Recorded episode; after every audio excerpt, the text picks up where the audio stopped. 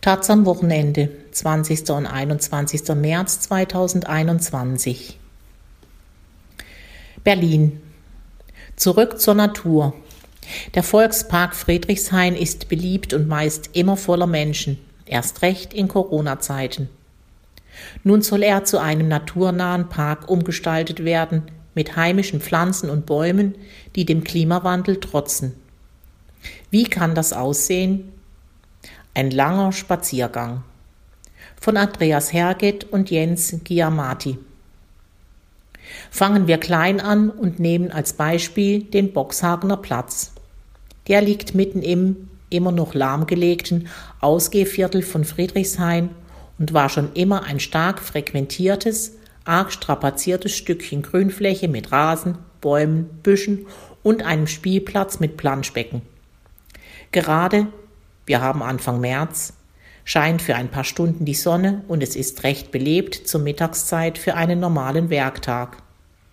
Leute sonnen sich allein auf einer Bank oder rauchen eine am Zaun gelehnt, stehen zu zweit oder dritt mit Mittagessen vom Imbiss in der Hand zusammen, es wird hier und da ein Bier getrunken. Auf der Wiese finden sich alle paar Meter kleine Inseln aus wenigen Menschen, eine Familie spielt mit den Kindern Fußball. Ein weißer Pudel kackt auf den Rasen. Der Boxy, so sein liebevoller Volksname, hat zuletzt eine Art Frischzellenkur erfahren. Von September bis Mitte Dezember vergangenen Jahres wurden Wege erneuert und 13 Bäume gepflanzt. Und zwar eine andere Art als die noch stehenden Rotdorne, die sehr viel Wasser benötigen. Die vergangenen drei Dürresommer hätten deutlich gezeigt, dass sie es durch den Klimawandel schwer haben werden, teilte das Bezirksamt Friedrichshain-Kreuzberg im Bezirksticker mit. Deshalb wurde mit dem Denkmalschutz abgestimmt, dass ausfallende Bäume künftig mit Apfeldorn nachgepflanzt werden, heißt es dort. Jene seien resistenter gegen Hitze und Trockenheit. Und auch in den Strauchflächen wurden die Lücken mit robusten Sträuchern neu bepflanzt. Das sieht Anfang März noch alles richtig neu und richtig gut aus. Nur die große alte Linde mitten auf dem Platz fehlt. Ende Februar ist der 100 Jahre alte Baum plötzlich umgefallen. Zum Glück wurde niemand verletzt. Die Linde war ein besonders landschaftsprägender Baum und als Naturdenkmal ausgewiesen, teilte das Bezirksamt nach dem Zusammenbruch mit. Zurück blieb ein zwei Meter hoher Stumpf.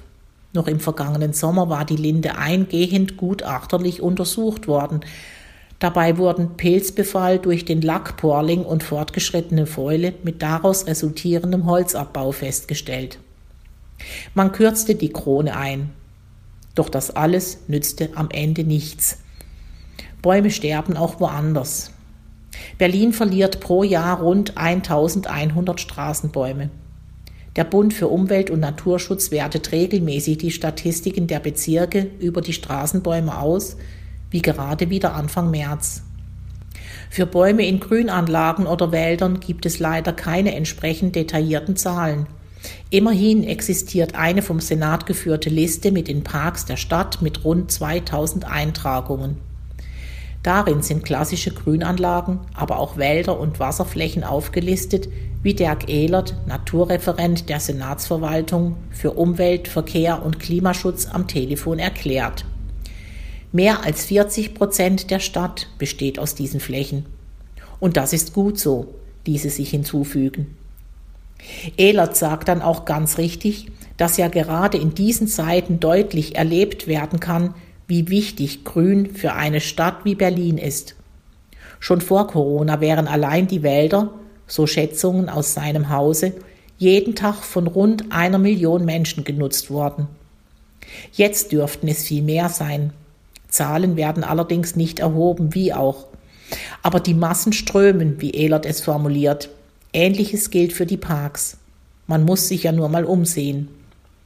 Etwa im Friedrichshainer Volkspark, um mal eine der größeren Grünflächen zu nennen, zudem einem der ältesten Parks der Stadt.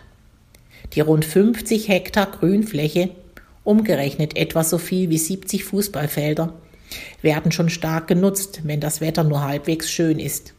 Scheint die Sonne, die Temperatur ist dann eigentlich egal, wird es rappelvoll im Volkspark. Die Menschen aus den eng bebauten angrenzenden Kiezen von Friedrichshain im Süden und Osten, Prenzlauer Berg im Westen und, weil gut an den ÖPNV angeschlossen, gefühlt der ganzen Stadt, machen ihn sich auf alle nur erdenkliche Art zu eigen. Als erweitertes Wohn- und Arbeits- und Kinderzimmer und Küche sowieso. Für Picknicks und Grillen und Suchtmittel sättigende Runden.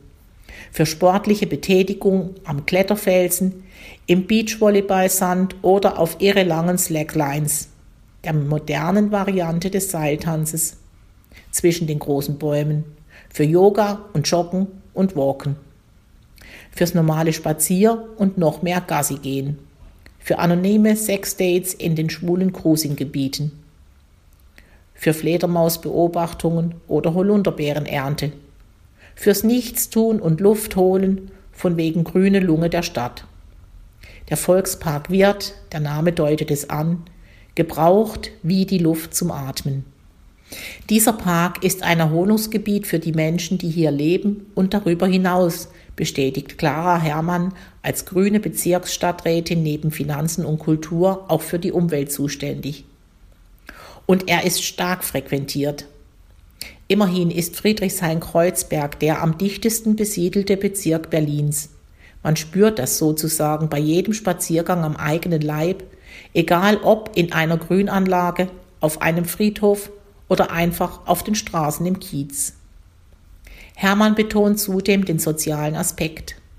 Denn neben dem Park als Sportanlage oder Bühne für einen Kindergeburtstag sei er eben auch ein Ort, den man ganz ohne einem Konsumzwang zu unterliegen nutzen könne.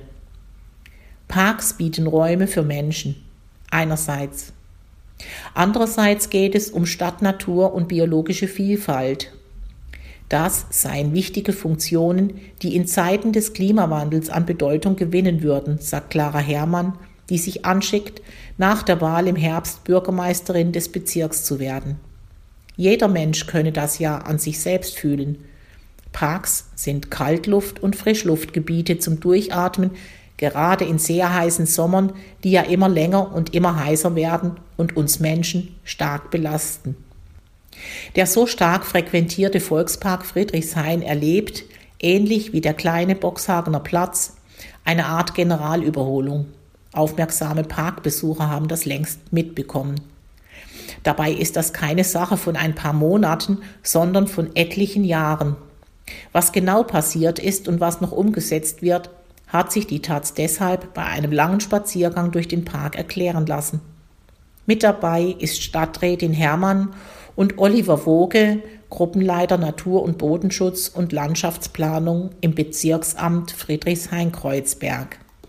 Wir haben uns an einem Mittwochvormittag am Märchenbrunnen verabredet, gewissermaßen dem schönsten Entree zum Volkspark. Es gibt ja viele Wege hinein in den Park. So früh ist noch nicht viel los. Ziel sind die beiden Bunkerberge im Park, vor allem der große. Sie stehen im Zentrum der Maßnahmen, die das Schutz-, Pflege- und Entwicklungskonzept, kurz SPE, für den Volkspark Friedrichshain vorsieht. Es wurde bereits 2013 erstellt. Das war nötig, weil damals Areale der Bunkerberge wegen standsicherheitsgefährdeter Bäume gesperrt werden mussten, unter anderem Silber- und Graupappeln. Das sind ganz klassische Pionierbäume aus den 1950er Jahren, erklärt Oliver Voge, deren Stecklinge und Samen damals in anderen Parks gesammelt und hier in den Boden eingebracht wurden. Das sind keine Zukunftsbäume. Pappeln werden nicht alt. Die Silber- und Graupappeln, die heute noch stehen, werden irgendwann herausgenommen werden müssen, wenn sie ihr Lebensalter erreicht haben. Mit 60 Jahren ist es oft schon soweit. Alle Bäume wurden auf ihre Vitalität hin untersucht. Das ist ein Aspekt des SEP-Konzepts. Dessen Ziel ist, sorry, jetzt kommt etwas Verwaltungsdeutsch, eine gelenkte Vegetationsentwicklung in Richtung naturnaher, waldartiger Eichen-, Hain-, Buchenbestände, Ahorn-, Eschen-Mischbestände sowie Winterlinden-, Hainbuchenbestände. Also auf zum großen Bunkerberg. Doch schon ein paar Meter vom Märchenbrunnen entfernt gibt es Anlass für einen ersten Stopp an einer der Liegewiesen. Dort wie auch an anderen Stellen im weitläufigen Park, steht ein Sammelbehälter für Kippen bzw. Kronkorken. Sie sind fast voll. Hier sieht man, welcher Abfall ein großes ökologisches Problem in den Grünanlagen ist, sagt Hermann. Die beiden Behälter sind extra dafür da, dass man die Zigarettenstummel und Kronkorken sachgerecht entsorgt und nicht einfach auf der Wiese liegen lässt. Und das funktioniert, wie man sieht. Stimmt. Seit es die Sammelstellen gibt, liegen viel weniger Kippen herum, die alles andere als optimal für Natur, Boden und letztlich fürs Grundwasser sind. Eklig sind die Zigarettenstummel sowieso. Und wenn die Box voll ist, sie fast 25.000 Stück, wird auf der alten Rodelbahn oben am kleinen Bunkerberg ein Naturobstbaum gepflanzt, sagt Hermann. Zieräpfel oder Felsenbirnen zum Beispiel. Und die Liegewiese, die ganz schön ramponiert aussieht, sie hat kahle Stellen, wo Rasen fehlt und Erdboden zu sehen ist. Ist das so in Ordnung? Erstaunlicherweise gibt sich Oliver Woge gelassen.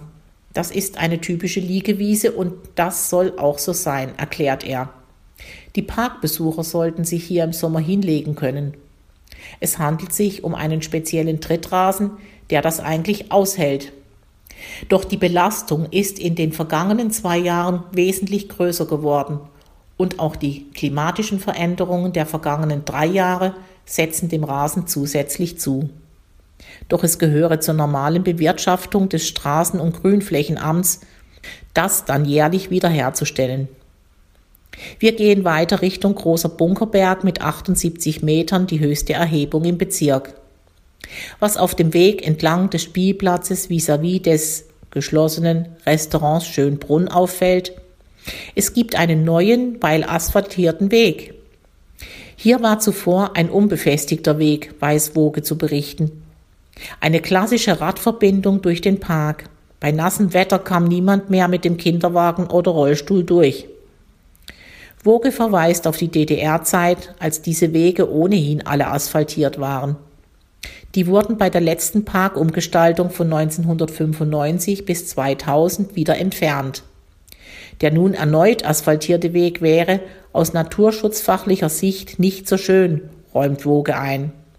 Weil, so ergänzt Hermann, immer mehr Wege, immer mehr Versiegelung bedeuten. Ein Kompromiss, nickt Woge. Wir hoffen, dass die Parkbesucher diese Wege auch nutzen. Wahrscheinlich muss man an das Gute im Menschen glauben, denn der trampelt bekanntlich gern abseits vorgegebener Wege. Das lässt sich im Park überall gut erkennen, gerade jetzt, da die Sträucher und Bäume noch keine Blätter ausgebildet haben.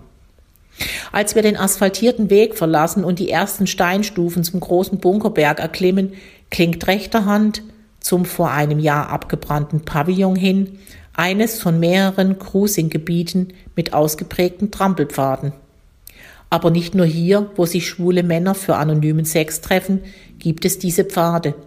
Sie finden sich überall und führen zum Beispiel schnurstracks den steilen Hügel hinauf, statt dem serpentinenhaft ansteigenden und gut gepflasterten Weg zur Spitze des Bunkerbergs zu folgen. Wer läuft solche Wege? Fragt Oliver Woge. Wahrscheinlich ambitionierte Jogger. An dieser Stelle könne man gut die Sache mit dem Totholz erklären, sagt Clara Hermann. Davon liegt rund um und vor allem direkt an den Trampelpfaden so einiges herum. Warum räumt ihr den Park nicht auf? würde das Bezirksamt öfter von den Bürgern gefragt, erzählt Hermann. Weil das ein wichtiger Bestandteil aus ökologischer Sicht für die biologische Vielfalt ist, laute ihre Antwort dann. Viele Insekten finden im Totholz ihr Zuhause. Das ist gut für Vögel und Fledermäuse, damit sie was zu fressen haben. Totholz liegen lassen ist also eine gute Sache. Woge kann das nur unterstreichen. Totholz ist unbedingt erforderlich. Es hat noch einen anderen Nutzen. Das ist der perfekte Moment, um ein paar Jahrzehnte in die Vergangenheit zurückzublicken. Schon vor der Erstellung des Schutz-, Pflege- und Entwicklungskonzepts gab es ein Bodengutachten für beide Bunkerberge, erklärt Woge. Man wollte wissen, wie groß eine mögliche Schadstoffbelastung ist, aber auch etwas zu den Bodeneigenschaften erfahren. Es ging zum Beispiel um den Nährstoffgehalt des Bodens, damit man weiß, was man überhaupt anpflanzen kann. Schließlich handelt es sich bei den Bunkerbergen, darunter befinden sich die Überreste zweier Flaktürme aus dem Zweiten Weltkrieg, um einen aufgeschütteten Boden. Untersucht wurden Parameter wie physikalische Gegebenheiten zur Gefahr von Hangrutschen, Erosionseigenschaften, der Humusgehalt und auch das verfügbare Wasser im Wurzelbereich. Finden die vielen Bäume hier also genügend Halt im Boden, der ja zu großen Teilen aus Trümmern besteht? Die seien gar nicht das Problem, erläutert Woge. Über der Trümmerschicht wurde 1950 eine Sandschicht aufgelegt, die ungefähr 40 Zentimeter stark ist. Darunter kommt bis zu einer Tiefe von 1,50 Meter die Trümmerschicht. Und diese kann wunderbar durchwurzelt werden durch die Bäume, versichert Woge. Das habe auch das Bodengutachten erbracht. Schon in geringer Tiefe liegen also Überreste aus dem Zweiten Weltkrieg. Ein Spatenstich und sie stoßen auf Trümmer, bestätigt Woge.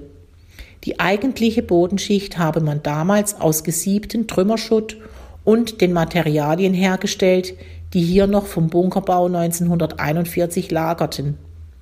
Dieser Boden hatte also gar keinen Humusgehalt. Das Material besaß aber, weil ja sehr zement- und mörtelhaltig, einen sehr guten pH-Wert, ist also nicht sauer. Dadurch gebe es eine große biologische Aktivität in der oberen Bodenschicht. Das führt dazu, dass der Humus sehr schnell abgebaut wird, was eigentlich nicht gewollt ist. Und deshalb, hier schließt sich der Kreis, sei es umso wichtiger, auf den Bunkerbergen das Totholz liegen zu lassen. Bleibt die Frage nach der Wasserversorgung der Bäume, Stichwort Grundwasser, das ist dann doch zu weit weg. An Grundwasser kommen die Bäume nicht heran, sagt Woge. Die Bäume hier brauchen immer Wasser von oben. Das ist ein Problem. Später macht unser kleiner Tross wieder Halt. Diesmal vor einer, nun ja, fast kahlen Stelle am Hang des großen Bunkerbergs. Eine Schneise, erklärt Woge. Noch vor ein paar Jahren sah es hier ganz anders aus. Dicht bewachsen und ungepflegt, nichts gepflanzt, die Vegetation einfach hochgewachsen. Aus den Baumsamen war sogenanntes Stangenholz geworden, das sind diese dünnen Stämmchen, die so dicht stehen, dass sie sich gegenseitig das Sonnenlicht und die Kraft rauben. Es handelt sich, erklärt Woge, um die Nachfahren der Pioniervegetation der Bäume, Pappeln und Robinien, Spitz- und Feldahorn. Sie sollten schnell wachsen, den Hang begrünen und sichern, erzählt Woge. Das taten sie ja auch. Im Laufe der Zeit, in den 1970er und 1980er Jahren, hätte man laut Woge diese Bäume nach und nach herausnehmen und durch andere ersetzen sollen. Doch das wurde nicht gemacht. Auch die Pflege des Baumbestands ist unterblieben. Wir haben hier ganz viel Stangenholz. Und diese Stangenbäume hätten eine geringere Standfestigkeit, erklärt der Fachmann. Gerade in den Wegebereichen muss man sie rausnehmen. An dieser eher lichten Stelle ist das bereits erfolgt, wie auch der Laie deutlich erkennen kann. Auf einer rund 20 Meter breiten Schneise den Hang runter fehlen alle großen Bäume und eben das Stangenholz. Die Sträucher sind stark beschnitten. In Abständen von ein paar Metern liegen Stämme aus totem Holz wie eine Art riesige Freitreppe am Hang. Rundherum sind Heister gepflanzt, so der fachmännische Begriff für einjährig verschulte Triebe eines Baums. Dieser sogenannte Hangverbau ist einer der frühesten Maßnahmen zum Umsetzen des SPE-Konzepts. Das Grünflächenamt hat 2018 mit den ersten Pflanzungen angefangen. In den Dürrejahren haben wir festgestellt, sagt Woge, dass die Heister besser anwuchsen, die in der Nähe von Totholz standen. Das liegt daran, dass das Totholz sich mit Wasser vollsaugen kann. Dahinter läuft das Wasser nicht einfach den Hang hinab. Mit dem Hangverbau, einer typischen Grünflächengestaltungsmaßnahme, sollen auch die alten Sichtachsen wieder freigelegt werden. Ein Eingriff, der denkmalschutzrelevant ist. Schließlich gab es diese offenen Bereiche seit Anlegung der Bunkerberge. Nur waren sie mit den Jahren durch fehlende Pflege völlig zugewachsen, sagt Woge. Wer noch vor 20 Jahren oben auf dem großen Bunkerberg, auch Mont Clamott genannt, stand, konnte von dort oben viel mehr von der Stadt sehen als in den letzten Jahren. Das hat sich nun schönerweise wieder ein bisschen gebessert. Das alles kostet Geld. Insgesamt sind Maßnahmen für 1,5 Millionen Euro geplant, sagt Woge. Davon sind erst 500.000 Euro ausgegeben. Aber wir haben ja noch ein bisschen was vor. Und es kostet Zeit und Geduld. Mit den eigentlichen Baumaßnahmen haben wir 2018 angefangen. Sie sind geplant bis 2025, erläutert Hermann das Vorgehen. Insgesamt sollen 44.000 Heister und Sträucher gepflanzt werden. Wir machen das abschnittsweise, abgestimmt auf die Jahreszeiten und nicht alles auf einmal, sodass zum Beispiel die Tiere Ausweismöglichkeiten finden.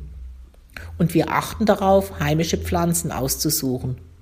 Das sei wichtig, damit die Insekten und Vögel ausreichend Nahrung finden. Zudem würden Bäume gepflanzt, die möglichst klimatolerant sind. Wir gestalten die Bunkerberge zu einem naturnahen Wald um, fasst Clara Herrmann die Strategie des Bezirks zusammen, der auch Kommune für biologische Vielfalt ist. Wir sind nun fast oben und kommen an einem massiven Überbleibsel des Flakbunkers vorbei, dick mit Moos bewachsen. Es konnte eben nicht alles gesprengt werden, sagt Woge. Auf einem Baum hämmert im Hintergrund ein Specht, was das Zeug hält. Den Anfang zum Plateau des großen Bunkerbergs, Ziel vieler Jogger und Ort zu mancher Party, lassen wir links liegen. Er wird in Kürze saniert und wahrscheinlich den ganzen Sommer über abgesperrt sein, sagt Woge entschuldigend. Ohne Absperrungen für den Umbau geht es nicht. Wer genaueres darüber nachlesen will, kann das in dem 70 Seiten umfassenden Konzept auf den Webseiten des Bezirksamts tun.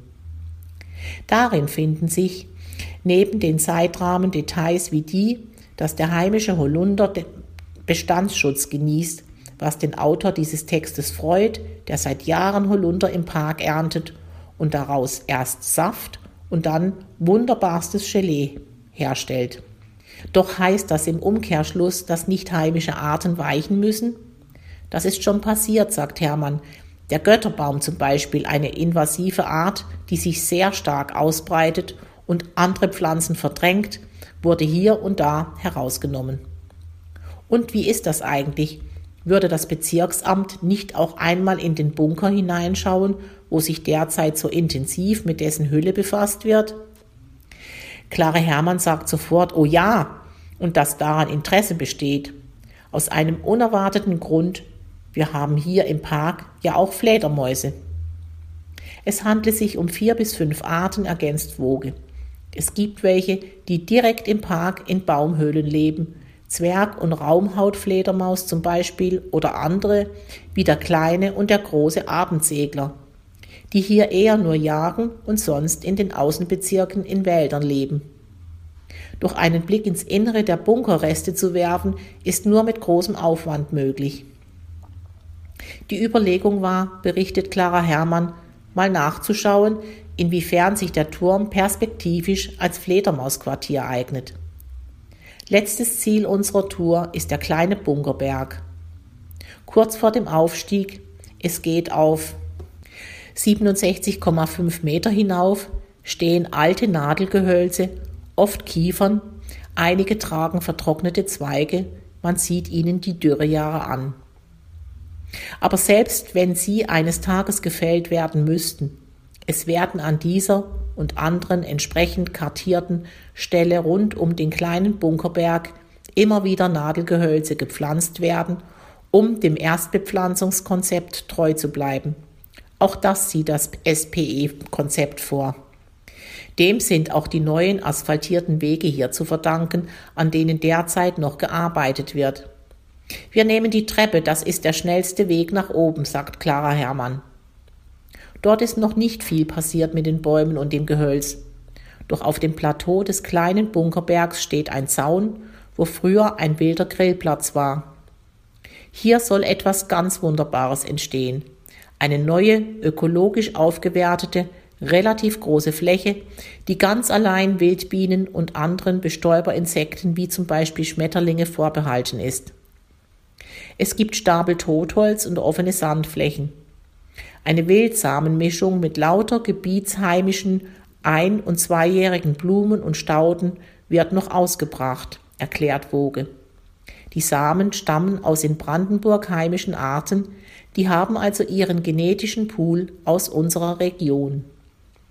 Hier kann man in Zukunft viel über Wildbienen und Schmetterlinge lernen, sagt Clara Herrmann über diesen begehbaren Lernort. Es soll zum Beispiel Informationsveranstaltungen vor Ort geben. Eine wunderbare Verbindung von Stadt, Natur und Mensch. Es handelt sich bereits um das dritte Wildbienenprojekt des Bezirks. Wir haben noch viele Arten von Wildbienen in Berlin. Die Stadt bietet mehr ökologische Nischen als das von Pestiziden verseuchte Land, sagt Hermann. Aber viele Wildbienenarten bauen ihre Nester im Sand das macht ihnen das Leben auch in der Stadt zunehmend schwerer, weil viele Brachflächen verschwinden. Wildbienen fliegen auf blühende, krautige Pflanzen. Die werden eines Tages entlang der Treppen wachsen, dort, wo sich der sogenannte Waldsaum befindet. Heimische Bodendecker werden dort wachsen, wo viel Licht hinfällt. Die Wildbienen werden es lieben, da ist sich Woge sicher. Und auch die Menschen dürften drauf fliegen, wenn es dann oben auf dem kleinen Bunkerberg und überall entlang der Treppen nur so blüht. Wir steigen den kleinen Bunkerberg hinab, lassen die alte Rodelbahn, wo einmal Naturobst wachsen wird, links liegen und wandern zurück zum Märchenbrunnen. Nach so einem Spaziergang ist man meist eh guter Dinge. Aber in diesem speziellen Falle stellt sich so etwas wie eine wohlwollende Gewissheit ein – Endlich wird sich mal um diese geschundene grüne Lunge richtig gut gekümmert. Der Frühling kann kommen.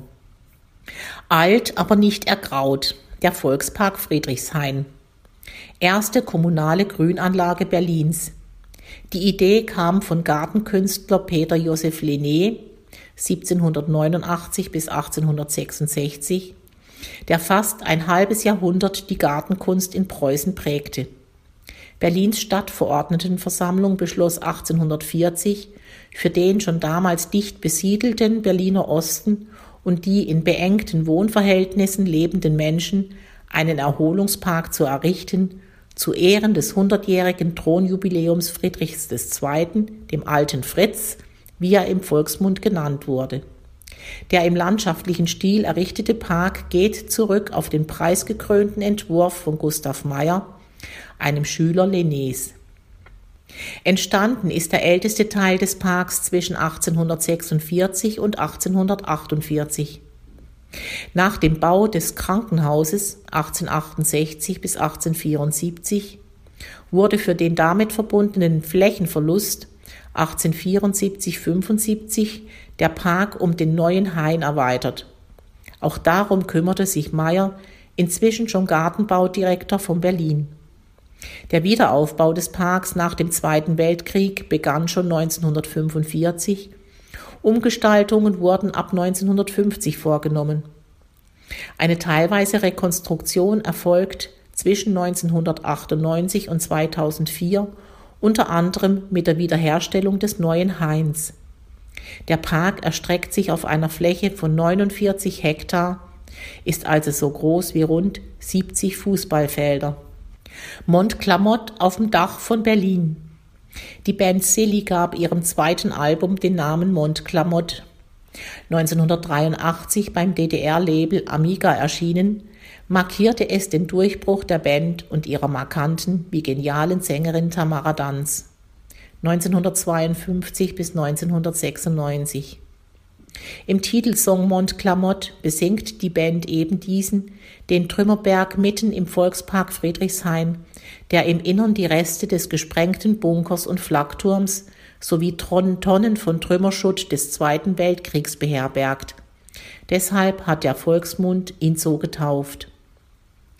In dem Song heißt es unter anderem Mitten in der City zwischen Staub und Straßenlärm wächst eine grüne Beule aus dem Stadtgedärm. Dort hängen wir zum Weekend die Lungen in den Wind. bis ihre schlappen Flügel so richtig durchgelüftet sind.